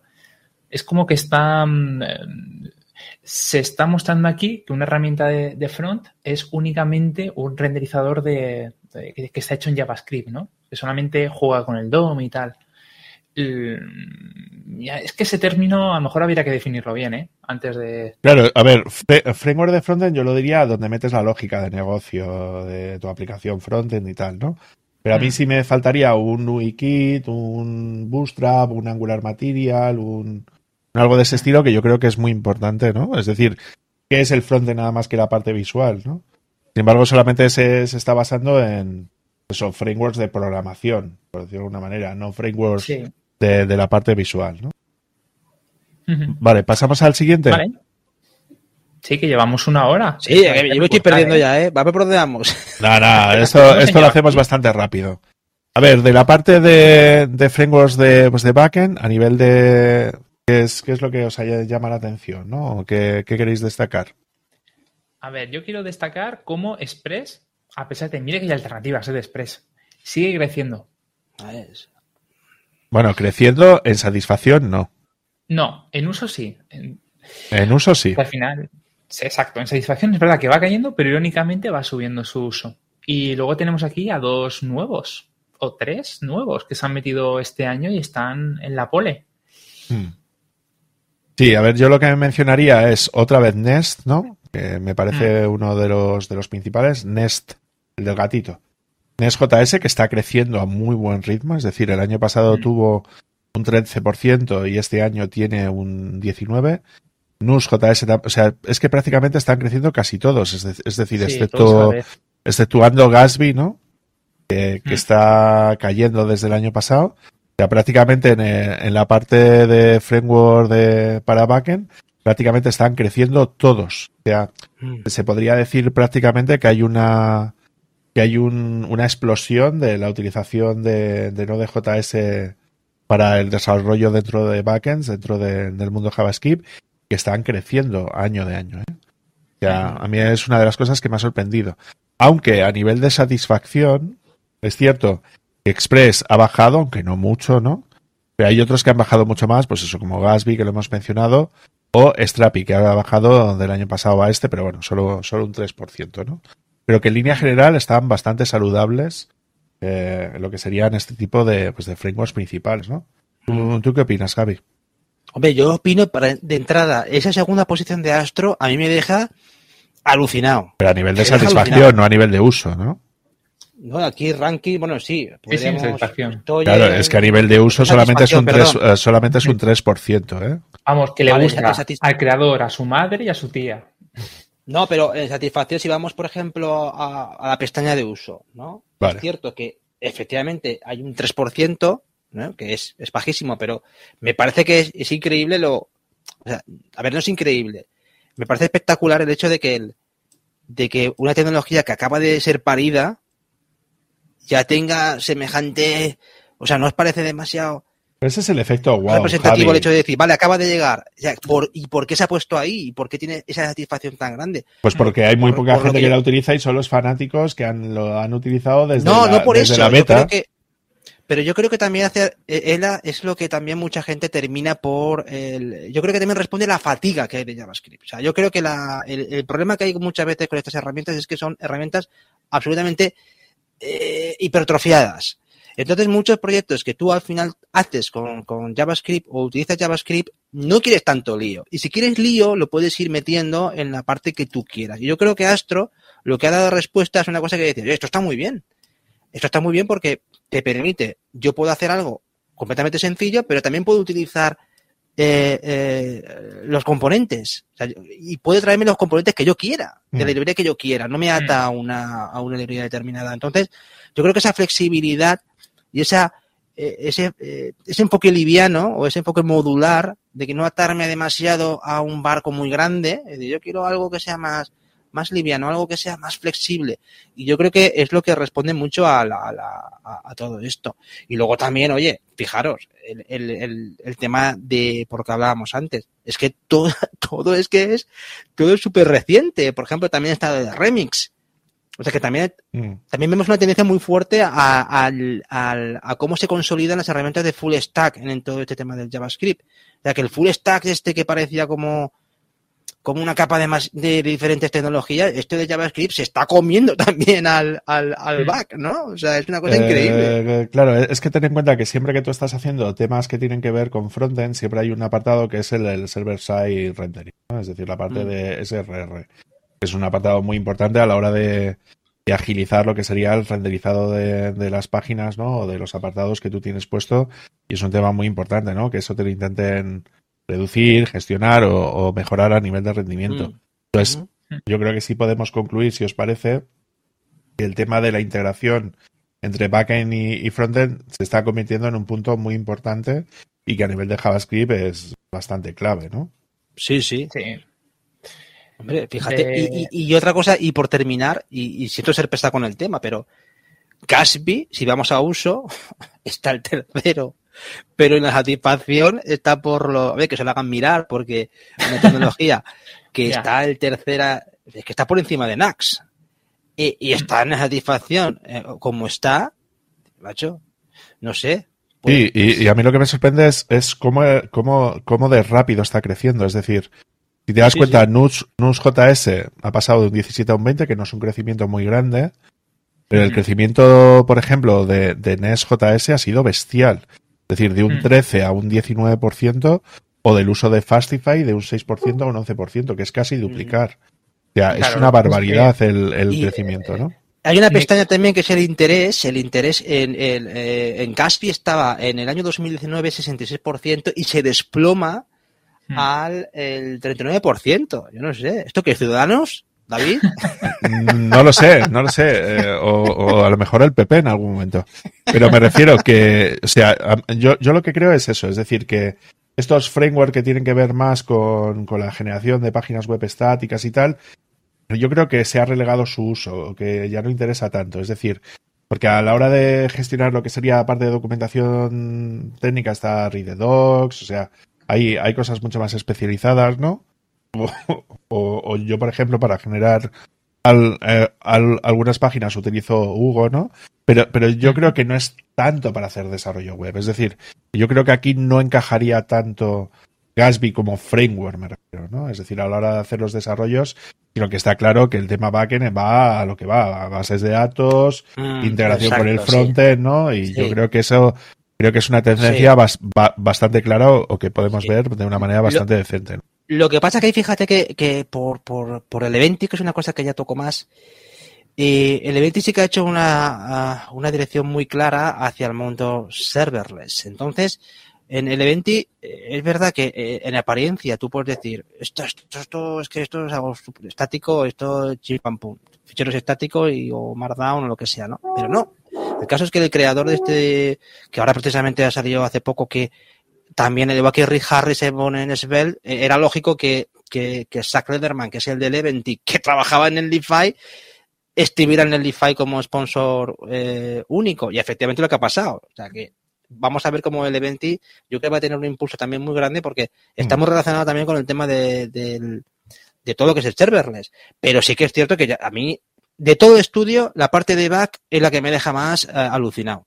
Yo, aquí, eh, sobre todo por las herramientas que salen, que eran auténticas desconocidas hace cuatro días, para la mayoría, por ejemplo, como Remix, que es del, del Michael Jackson, no es de los Jackson Five, sino el, el, el, es verdad, uno de los creadores es Michael Jackson. El, pero sí que es cierto que ves un montón de, ves ahí donde veo yo el, de repente donde veo yo que se abre todo el melón, ¿sabes? En el back es donde mm. estamos viendo que es donde está todo ahora en ebullición, ¿eh? No, pues si queréis hacemos exactamente lo mismo. Miramos el tema de empleo para que para que veamos por dónde van los tiros. Pero David, yo quiero saber tu opinión. Tú viendo esta gráfica, sí, dime. ¿qué conclusiones sacas? Porque tú, tú, estás mucho más metido en el desarrollo del back con Node. A ver, lo, que está bastante claro es que las tecnologías más potentes, es decir, de framework base, evidentemente Express sigue siendo el rey y mm, no para de crecer. rey. Sí, sí. Eh, la alternativa que es Fastify está creciendo un montón. O sea, yo creo que en mm. ese sentido, o sea, yo lo estoy viendo mucho de que a lo mejor la gente empieza con Express y cuando necesita un poco más de rendimiento poco mm. más cosas de ese estilo, tira, tira por Fastify y, de hecho NES, NES.js, eh, que es el que se utiliza programando con TypeScript y tal, puedes, puedes intercambiarlo fácilmente, es decir, puedes utilizar Express o utilizar, utilizar Fastify y o sea que, yo creo que de los frameworks de bajo nivel, vamos a decir, ¿no? De los, de los que están más pegados dentro de Node, se puede decir que los dos que hay son muy buenos y bastante saludables, pero el que más está creciendo evidentemente es Fastify. Y luego, claro, a mí me sorprende mucho NESJS y NUS, ¿no? Eh, que yo prácticamente no los utilizo para nada, o, al menos yo no los contemplo. Son herramientas que yo no conozco.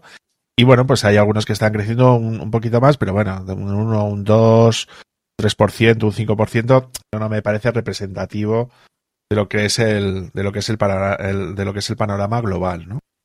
Yo, yo destacaría más o menos esas cosas, es decir, el hundimiento dentro del mundo JavaScript de lo que serían los frameworks de generación de página estática per se, como es Gatsby, y el crecimiento exponencial de los frameworks, pues eso, más rollo Fastify, más rollo NestJS, que, que están pegando muy fuerte. Y yo creo que van a pegar mucho más, porque uno de los detalles que es importante que hay pocos de estos frameworks que se utilicen con base de JavaScript y NestJS, yo de los que conozco, es el que se programa solo con TypeScript. O sea, que, me parece que, el tema de programación eh, tipado fuerte, ¿no? Es decir, más estructurado, mm. como es como es TypeScript, está pagando bastante fuerte. Y si habéis visto en las gráficas anteriores, el tema de compilador de TypeScript está, está muy, muy, muy a full, ¿no? Em, si queréis pasamos a la parte de empleo. Pues vamos a buscar por, bueno, aquí el rey va a ser Express, ¿no?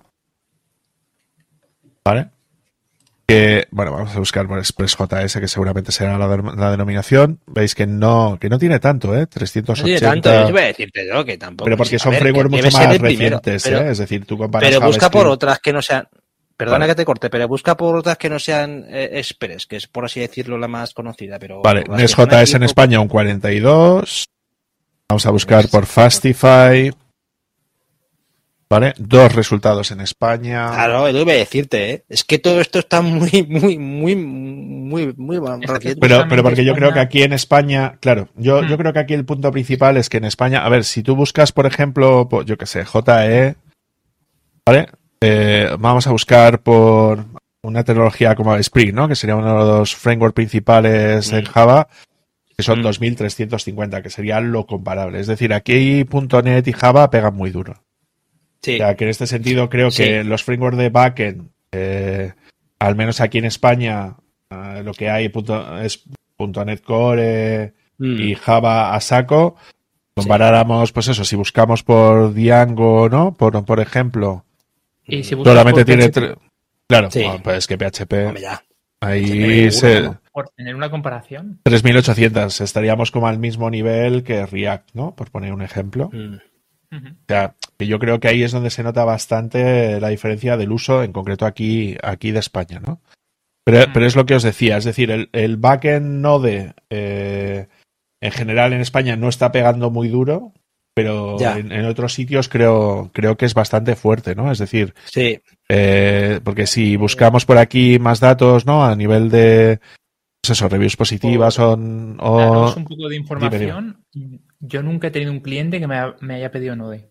Ya, es que no es una tecnología que aquí parece que tenga lo que hablabais antes, ¿no? Pues aquí mucho Java, mucho PHP, ¿sabes? Pero en el tema de back, Node pero no lo entiendo, porque la verdad es que. Yo tampoco, ¿eh? de las tecnologías, eh, o sea, el tema, por ejemplo, de, de pues eso, WebSocket, todo el tema que tiene que ver con tecnologías mm. nuevas de real time, todo el tema que tiene que ver con gestión asíncrona de peticiones, yo creo que este Java, que la verdad es que lo está haciendo bastante bien con Spring Flux y tal, ya lo hemos mencionado ya en otros podcasts y tal, eh, Python está en ello, ¿no, Andros? Bueno, está en ello, está en ello. Ahí, es que justamente estoy escribiendo. Haz una búsqueda por Ruby on Rails.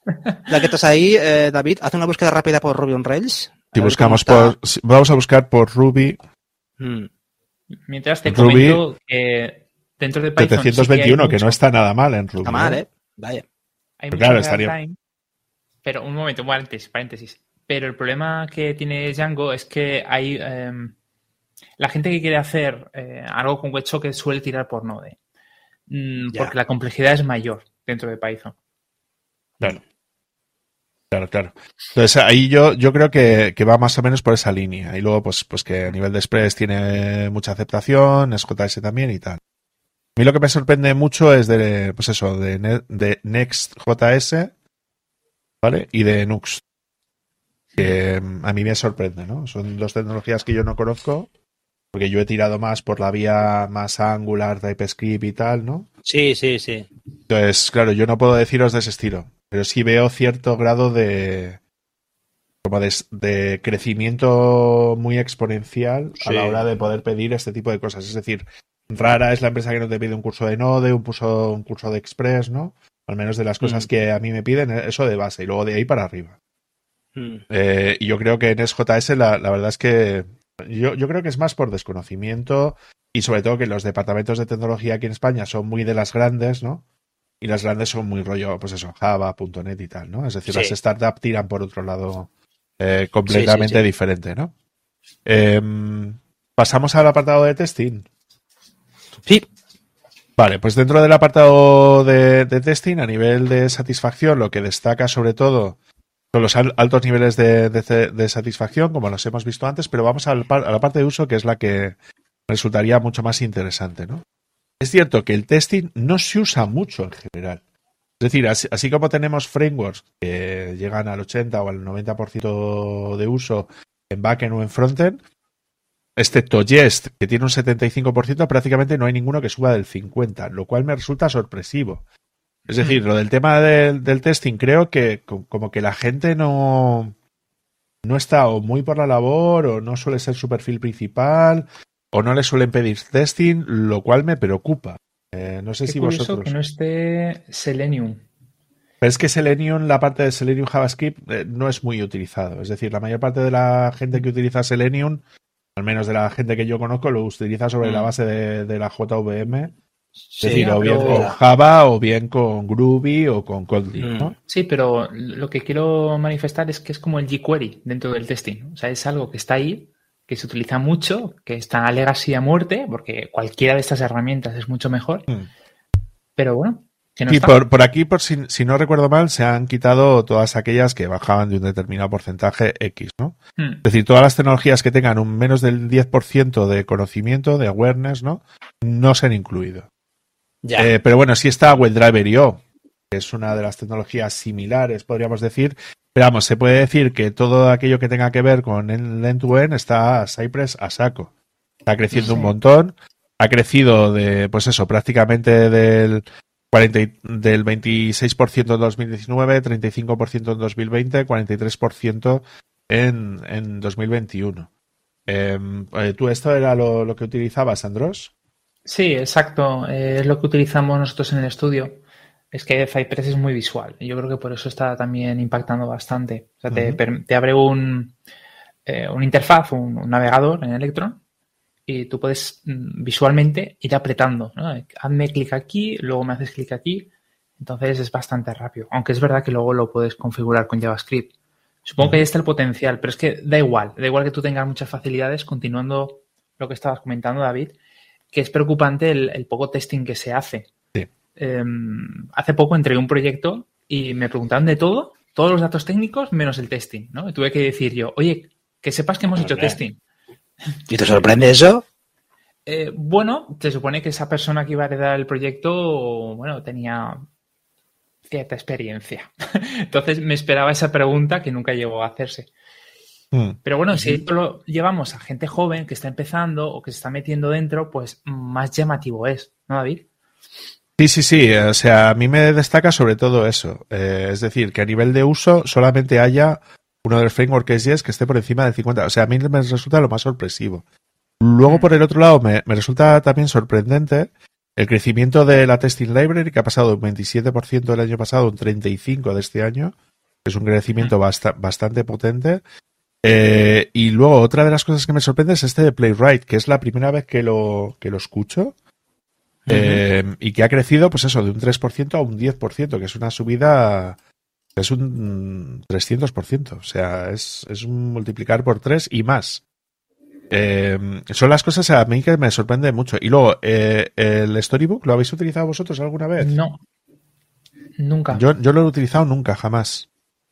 O sea que me sorprende, me sorprende bastante. Pero bueno, eh, parece ser que Yes y Mochachai sería como la base fundamental, ¿no? Para el lanzamiento de este tipo, sobre todo será para pruebas de unidad, ¿no?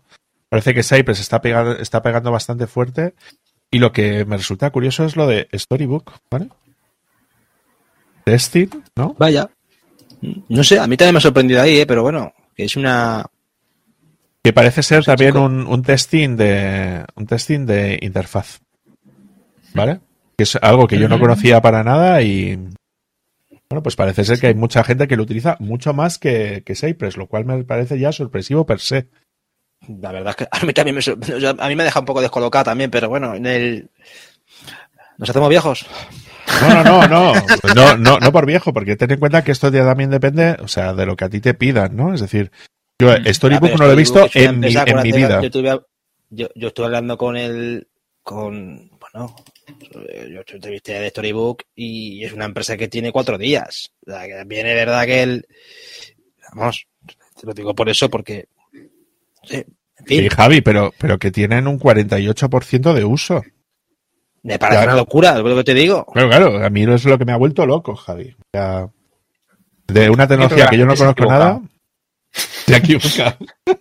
ha habido 16.000 personas. A ver, eso pasa en el PP y raras veces. A ver, eh, lo, del Storybook, eh, o sea, a mí me sorprende brutalmente. Es decir, de una tecnología que yo no desconocía absolutamente, y que, y que pase a un 48%. O sea, a mí me parece un, un, locurote, un locurote.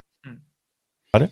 Bueno, avancemos, que ya hemos ya... Vale, la, parte de móvil y desktop, ¿vale? Que yo creo que es la parte fundamental. Seamos ágiles, nos hemos liado con, con, los chinos y con los polacos y de repente ya no nos queda tiempo. Venga, arrea. Información, yo creo que podríamos terminar ya, ¿no? Con mobile y desktop.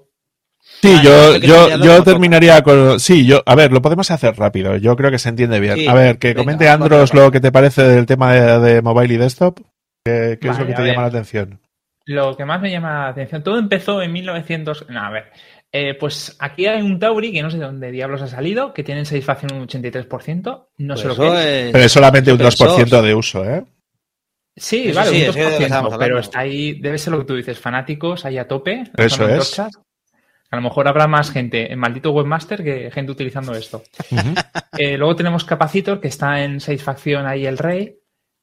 que ha subido de un 10 a un 14% del año pasado a este. Importante. Que está muy bien. Pero en cambio, eh, a pesar que su tendencia es ascista, sigue habiendo mucha competencia por delante que le, coge el lugar, como puede ser Córdoba, en uso un 32%, mm. Ioni con un 29%, que en realidad está basado en Capacitor. Luego tenemos eh, aplicaciones nativas, que no se va tanto, es un 19%, o sea, hablamos de, de, un 5% de diferencia. Quasar, que está petándolo, no deja de crecer, aunque es verdad que está un 5%. Y como os comentaba antes que Electron se está volviendo eh, más utilizado en el desarrollo, pues vemos que está el primero es que no ha parado de crecer, ¿eh? Es decir, empezó con un 23, 23, 30, 33, 36. O sea, que aunque ha variado de puesto en algunos años, eh, no, ha dejado de subir. No lo entiendo porque estoy seguro que le faltan herramientas. O sea, hay ciertos plugins o ciertas extensiones que no tienes dentro de Electron y tienes que tirar por, algo, por alguna API que te haya fabricado alguien. O sea, me llama mucha atención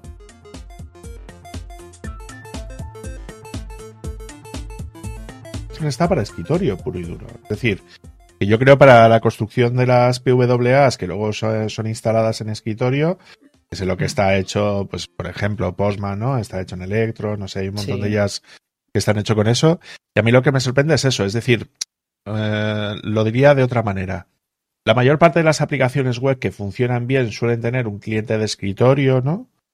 Eh, y la mayor parte de las cosas que puedes hacer en la web, más, eh, o sea que yo creo que es una tendencia que se va a hacer, ¿eh? es decir, que con las nuevas tecnologías que tenemos en web, pues WebAssembly, WebGL, es decir, todas las, todas las optimizaciones que se van a meter en el navegador para que el navegador sea el desarrollo de aplicaciones base, ya no solamente en web, ¿no? sino en instalación dentro del escritorio. Ya, yo creo que esto es una tendencia, es decir, los frameworks de desarrollo de escritorio nativos van a desaparecer ¿no? Porque la mayor parte de las cosas que tú vayas a hacer vas a hacer un multiplataforma de escritorio. Entonces yo, yo esa es una tendencia que veo bastante clara viendo, viendo aquí las, las cifras de uso.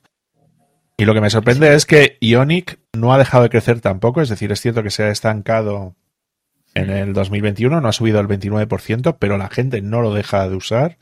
Es decir, tuvo un 20, una baja en 2018, pero 2023, 2029 y, dio perdón, 2020, 2021 se ha estancado. Porque os recuerdo que Ionic tiene framework para Angular, framework para React y framework para Vue. Sea, que ha sabido muy bien adaptarse y yo creo que ese fue el cambio que hubo entre 2018 y 2019, que yo creo que es uno de los temas fundamentales, más el tema del uso, de dejar de utilizar Córdoba y empezar a utilizar eh, eh, Capacitor. O sea, que, es, que, es, un 30%, es decir, que si tú miras aquí, exceptuando React Native, que sería de las herramientas principales de desarrollo para, mobile, ¿no? Eh, híbrido, ¿no? Por decirlo de una manera. Eh, la bajada de Córdoba, que eso supongo yo que irá bajando con el tiempo, aunque se ha ido manteniendo. Yo creo que son aplicaciones antiguas que se siguen manteniendo. Pero lo que es el, eh, pero lo que es el crecimiento de Ionic se ha estancado. Y, y pues eso, lo del tema de capacitor que ha crecido sobre todo y Quasar que está creciendo. Hmm, exacto. Y bueno, tenemos ahí Expo, que también es para hacer aplicaciones eh, nativas con, React, eh, que también que si sumamos React con esto, o sea, React Native, quiero decir, eh, tenemos casi un 50%. Sí, sí, la verdad es que la herramienta... No, pero ten en cuenta que puede ser que no se sumen, ¿eh? Es decir, que puede ser que tú... O sea, que aquí puedes marcar varias casillas de lo que usas a la vez, o sea que no se debería sumar. O sea que puede ser que la ah, misma gente que, que la misma gente que utiliza Expo utilice React Native y eso no significa que sea un 34 más un 23. ¿Vale? Porque si os dais cuenta en el anterior, en el de testing, había uno que a nivel de uso era un 73 y el resto no suma 27. O sea, que, que son, o sea, puedes seleccionar varias opciones a la hora de hacer temas de ese estilo, es lo que intentaba decir. Perdón, Andros, que te corta. No, no, nada, nada que comentar, ya está. Por mí pasamos a la siguiente. Vale, pues la siguiente sería las build tools, ¿no? Las herramientas de las herramientas de construcción, ¿no? Y vamos al apartado de uso, era el del que decíamos. Eh, Webpack sigue siendo el rey, es decir, más de un 89% de la gente utiliza Webpack de base. El subimiento, el, o sea, la subida de un 62 de un 62 a un 79% de gente que está utilizando TypeScript me parece espectacular. Es decir, que ya cuando tú ya te refieres a web tendrías que empezar a hablar más de dar parte de JavaScript, ya pasar directamente a que el siguiente módulo al que sea JavaScript tendría que ser TypeScript. Yo, yo es lo que extraigo de, de aquí. La bajada de Gulp, que creo que es un tema bastante bastante claro. La subida de Rollup, mm. que ha estado prácticamente en un 11 en 2017, 30% en 2020, 39% en 2021. O sea, se puede decir que por debajo de Webpack es la que más la que más tirón está teniendo. Y Parcel está bien, pero no está subiendo tanto como, los que, como lo que está subiendo Rollup. ¿eh? A mí me ha sorprendido bastante. Es que al final Parcel es más de nicho. Yo creo que es más para, para juniors o para gente que está empezando. Hmm. Sí, sí, yo es lo que destacaría. Y luego, a nivel de satisfacción, y lo que, o sea, lo hemos visto antes, ¿no? El, tema de Vite, la gente está súper contenta. O sea, la hmm. gente que usa Vue está viendo Vite hmm. como una, como una, como una salvación, ¿no? Y, y, luego por el otro lado, pues eso, Rollup con un 84%, que más o menos parece que se está manteniendo. lo habitual en esto es siempre es perder, perder, perder, ¿no? Eh, y luego, pues, pues eh, Browsify que está perdiendo prácticamente a manos llenas, 63% en 2016, 47% en 2017, en 2020 un 35 y en 2021 un 33. O sea, está siguiendo más o mm. menos el mismo camino que está siguiendo Gulp, ¿no? Yo creo que mm. más o menos por ahí ya estarían todos, todos los líos. Ya. Hombre, sí que me gustaría ahora porque ya nos queda parte de modo rep, de sí, de modo repo, pero que ahí mm. tampoco hay mucha tela que decir. No. Eh, yo sí que, a ver, vamos a opiniones por ir un poco finalizando, porque sí que me parecen interesantes las opiniones en el sentido de que conclusiones, que sí que podemos eh, hablar rápidamente de eso, para no tampoco hacerlo demasiado largo. Eh, y bueno, aquí en, la, lo que es la, en la pestaña de opiniones, aquí hay una serie de declaraciones. La primera es que JavaScript se está moviendo en la dirección adecuada que es una afirmación que, bueno, pues la, inmensa mayoría de la gente se siente como, vamos a decir, mm, acepta, ¿no? Está de, acuerdo con... Sí, un 57,5% que está de acuerdo y un 23% casi está muy de acuerdo. Mm, teniendo en cuenta que, bueno, pero que, están bien estos gráficos porque de un vistazo ves rápidamente cuál es la, la, la sensación, ¿no? O cuál es la, o por dónde van los tiros. El segundo es que si, construir aplicaciones JavaScript, la construcción de, aplicaciones JavaScript es una tarea compleja ahora mismo y es eh, aquí, pues aquí parece que la inmensa mayoría de la gente no está de acuerdo y que, bueno, vamos a decir que todavía mm. mantiene ahí un punto en el que sí que se nota que hay una Está más o menos even, ¿eh? Si te das cuenta es... Sí, sí, yo creo que sí. O sea, yo creo que está, que sí que no, porque si te das cuenta tienes un 30% mm. que está en desacuerdo mm. y un 7% que está totalmente en desacuerdo, que sería un 37,8%. Los neutrales no, no, los vamos a contar. Y el otro es un 27 más un 10, que sería un 37,3. O sea, sí, pero que la gente no está... O sea, está súper dividida, ¿no? Pero en ese aspecto, para, para hacerlo de, para ser justos, por ejemplo, la primera afirmación de, si JavaScript se está moviendo en la dirección adecuada, por ejemplo, Andros, ¿tú qué piensas? Así vamos a más rápido. ¿Tú qué piensas? Para no leer el gráfico. Pues leyendo el gráfico veo que se, pues lo que está. No, pero tu opinión, tu opinión, sí, no digo mi opinión, digo mi opinión.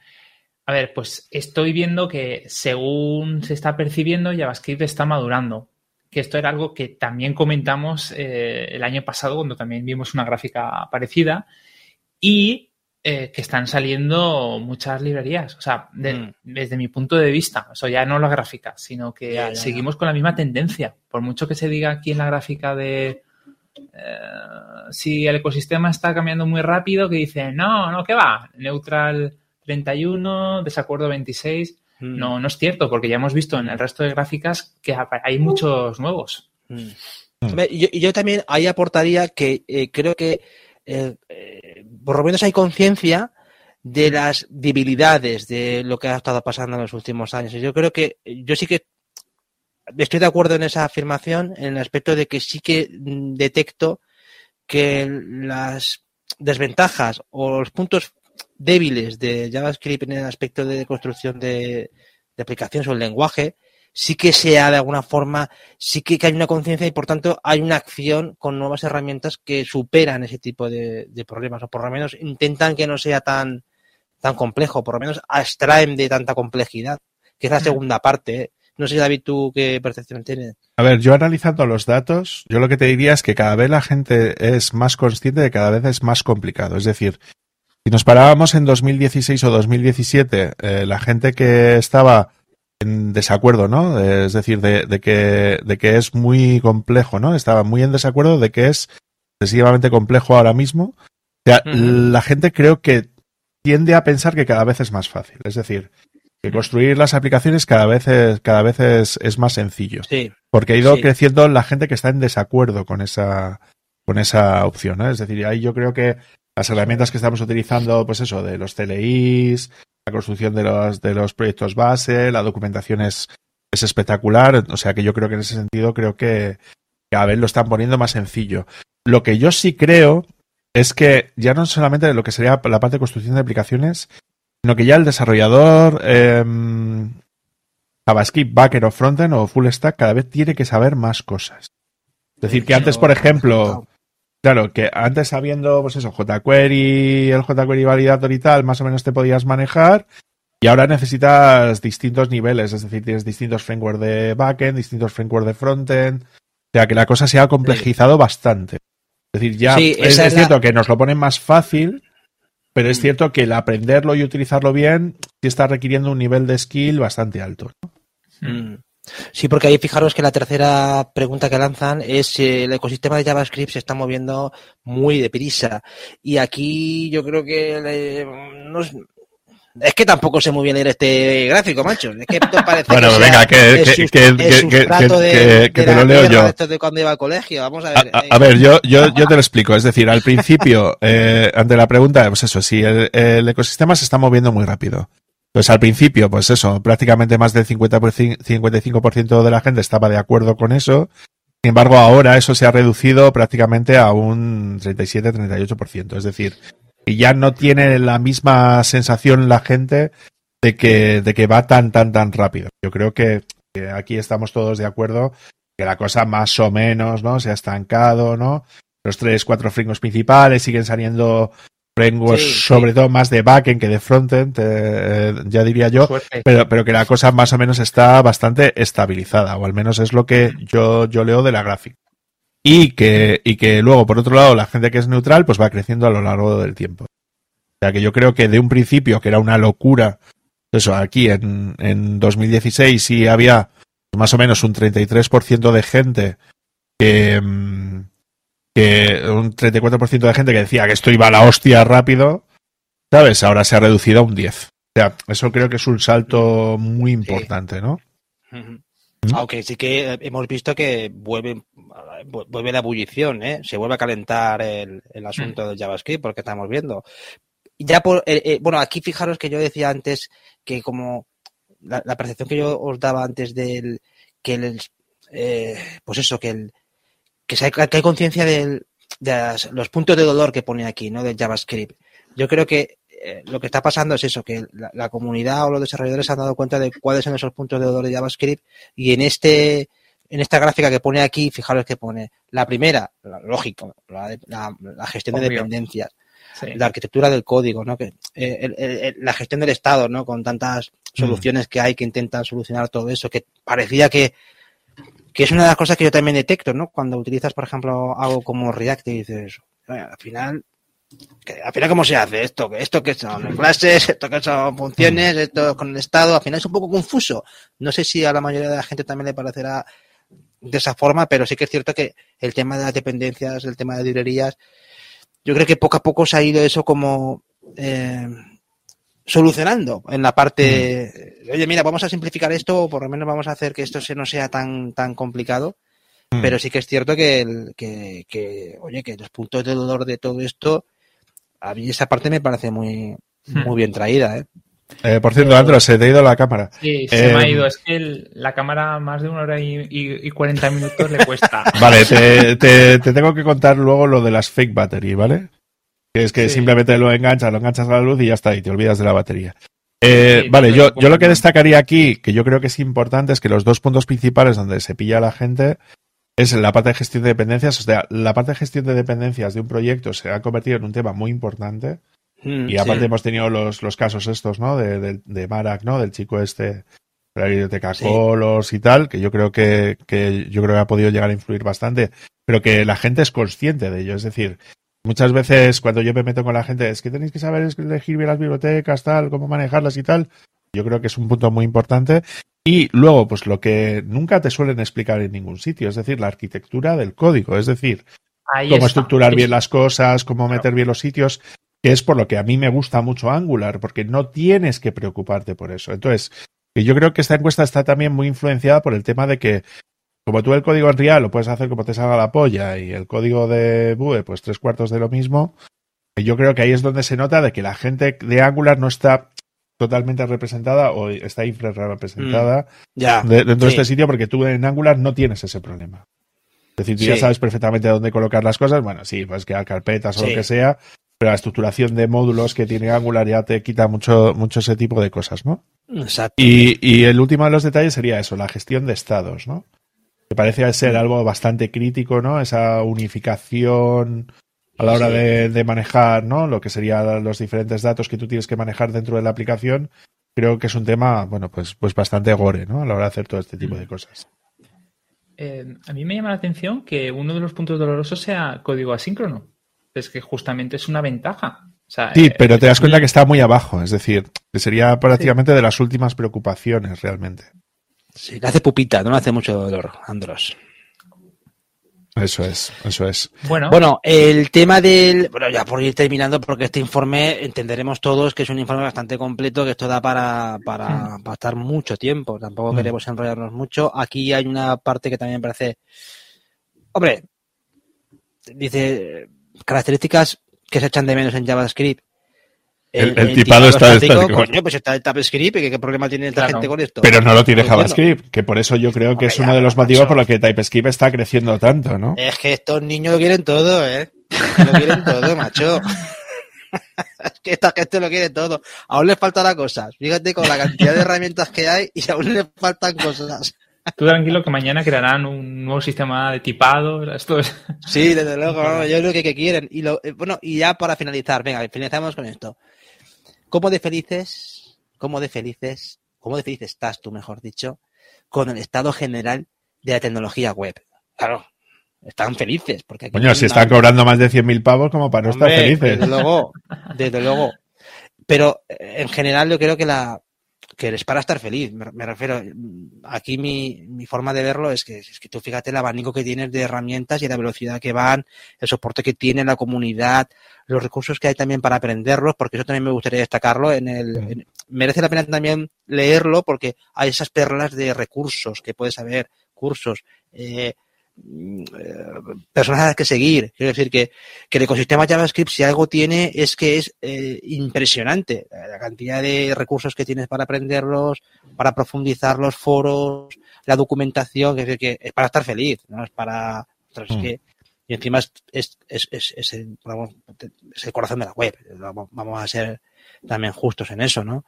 Mm. Pero vamos, que también ahí el. No sé, yo creo que es una hay una parte de conclusión. Si queréis ya concluir con algo vosotros. Mm, Dale, Andros. Bueno, pues eh, yo también estoy feliz. Esa es mi conclusión. A ver, es que tenemos ahora mismo más APIs, más frameworks, más backend que nunca.